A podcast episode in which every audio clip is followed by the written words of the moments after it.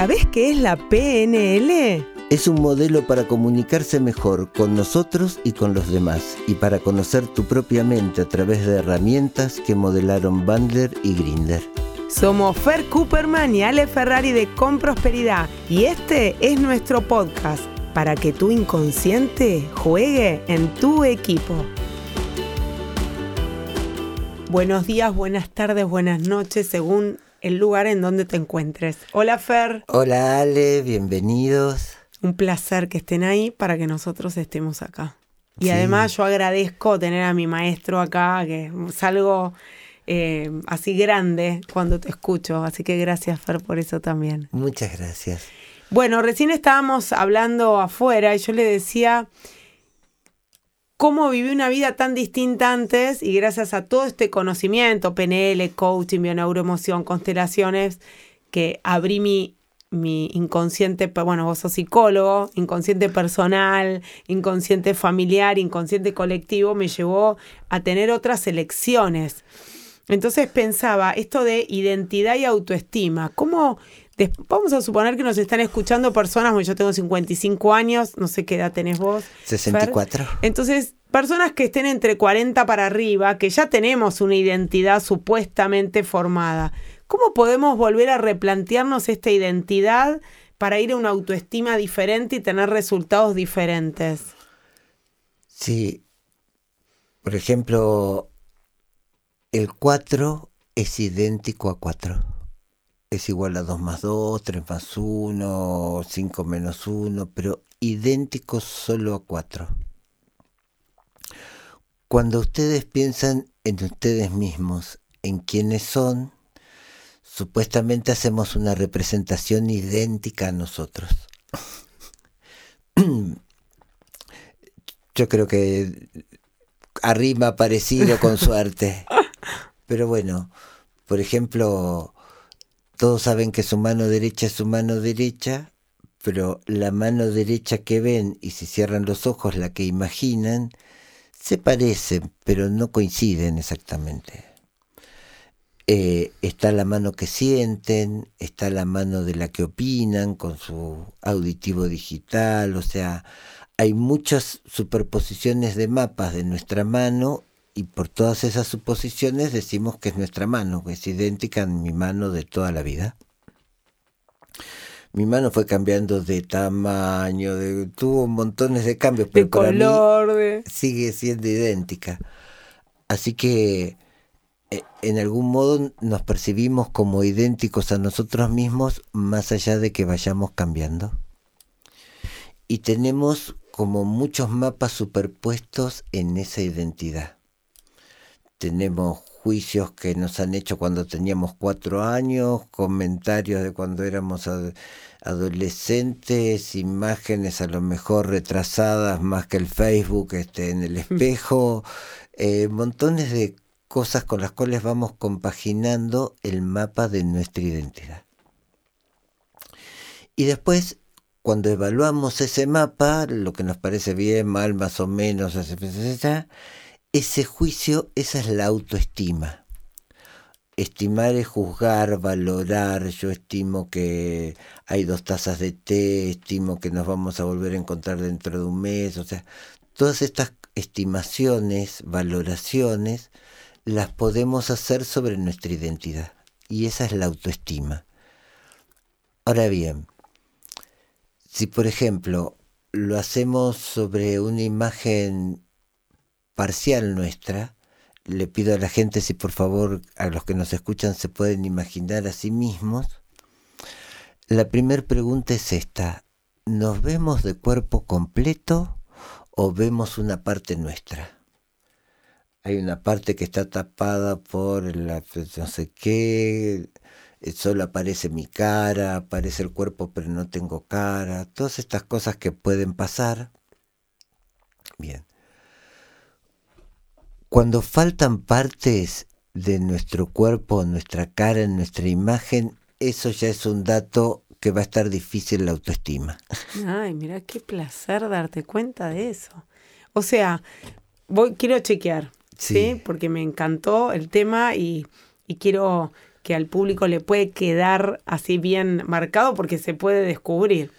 Entonces, para saber cuál es mi identidad, es directamente proporcional a la autoestima que tengo. Y es una estimación, ¿sí? De lo que me muestra mi identidad. Eso es. Para poder darme cuenta, un ejercicio fácil sería cerrar los ojos y buscar verme. Marce, hacelo. Y buscar ver cómo te ves. Yo me veo de cuerpo entero, suponete sin la cara. Bien. ¿Qué estaría pasando ahí? Eh, El yo soy. Dios mío. Sí, sí, sí, sí.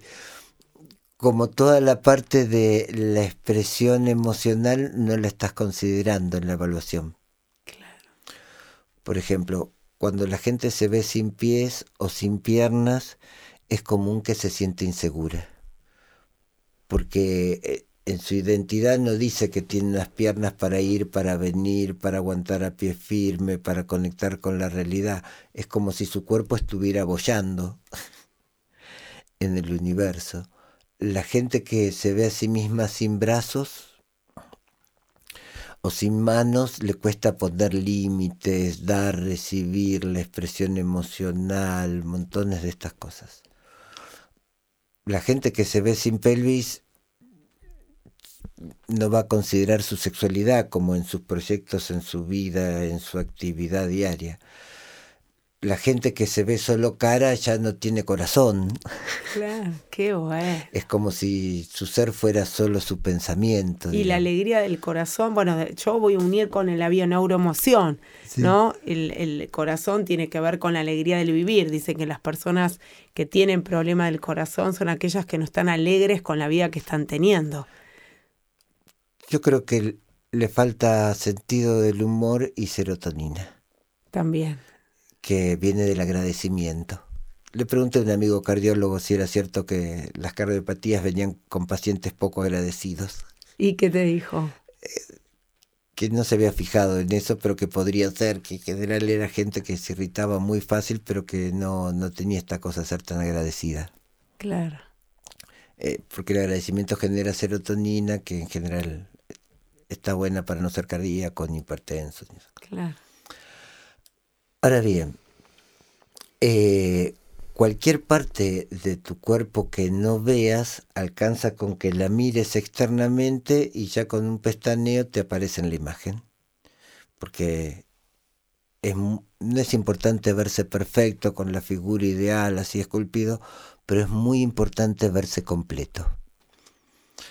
Toda parte que no aparece en la imagen es como decirle a nuestro inconsciente que no se ocupe de esas funciones o de esas posibilidades que tiene esa parte del cuerpo. Mira, hay un ejercicio de coaching que yo hago cuando las personas no se pueden ver flacas y están trabajando el bajar de peso y yo tengo una creencia que eh, no es solamente la dieta, que en el 90% es cómo te ves, cómo te percibís, qué creencias tenés, quiénes fueron en el inconsciente familiar flacos, gordos, cuál es tu proyecto sentido de ser gordo o ser flaco.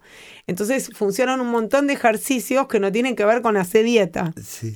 Y uno es eh, hacerte la, eh, el- el- la estatua de vos misma completa. Y ahora entiendo la importancia, ¿no? Que, que la persona puede, el ejercicio es una visualización donde tiene arcilla y puede ir esculpiéndose según la forma que quiere para después meterse ahí adentro, pero entero. Es Sí. importante esculpirte con los brazos, con las manos, con los pies. Yo creo que además es fundamental porque cuando la gente hace el gesto de esculpirse, hace una imagen 3D.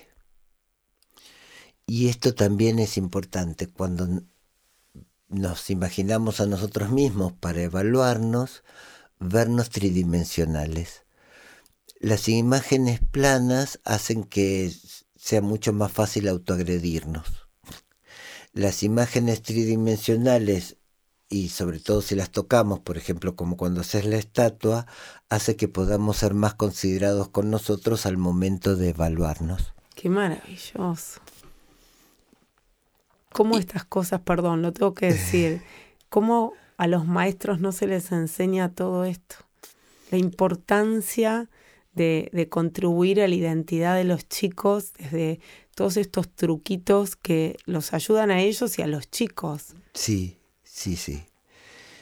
Y Entonces, con una imagen que además en lo posible tenga el tamaño natural de uno, porque si nos vemos chiquitos también podemos no considerarnos Claro. O no darnos importancia.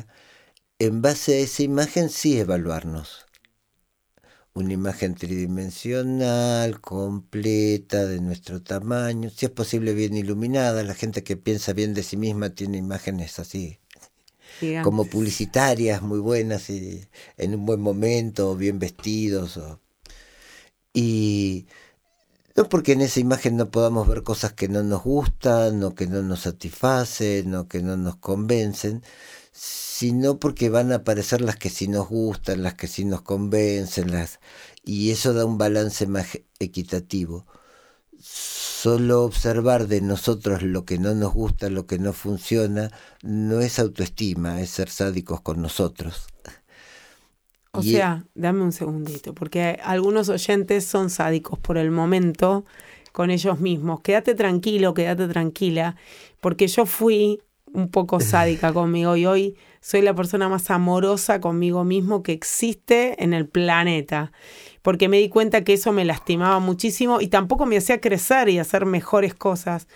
Entonces, hasta en algún momento cuando el otro se enoja conmigo, porque puede pasar, termina la discusión y me voy a un rinconcito y digo, pará, lo estás haciendo bien en esto, en esto, en esto, en esto. Bueno, por el momento te falta este pedacito para que le puedas poner foco y a ver en qué parte podrías cambiarlo. Esto es súper importante porque de la manera que lo hacía antes, qué mal que lo estás haciendo, qué terrible, otra vez te volviste a equivocar y con tus hijos y vos decís esto, pero al final eso me destruía. Sí, con una imagen incompleta de nosotros, plana, poco iluminada y chiquita, es muy fácil tratarse de ese mal modo. Claro. Porque es como si nos viéramos como una caricatura mal hecha. En cambio, con una imagen de nuestro tamaño, tridimensional, completa, es mucho más fácil hacer una evaluación más ajustada, tener una mejor autoestima. Entonces te vamos a estar invitando a que puedas jugar con vos, hacerte esa escultura de quién sos, completa, sonriente, por supuesto, con la voz del sí, Sí. que pueda tener toda esa elasticidad y flexibilidad que estás necesitando para verlo de otra manera y así poder ir a incrementar tu identidad, o no sé si incrementar, ¿cómo lo diríamos? Formarte una identidad diferente. La autoestima no es creer que uno es Fangio y Gardel. La autoestima es saber cuáles son nuestros puntos fuertes y los débiles. Los débiles porque si queremos podemos cambiarlos, mejorarlos, a- aprender, transformarnos. Y los fuertes porque son de los que vivimos en general cuando somos adultos. Y si por el momento no estás pudiendo cambiar algo, hacé la imagen de lo que no podés chiquitita y agranda todo lo que sí podés y mantenete en ese tiempo desde ese lugar y el día que quieras hacerle foco a eso que querés cambiar, lo empezás a agrandar. ¿Te parece, Fer? Excelente el uso de la submodalidad. Buenísimo. Nos vemos pronto. Gracias, gracias, gracias. Gracias, hasta la próxima. Chau. Nos encontramos la próxima. Gracias, gracias, gracias.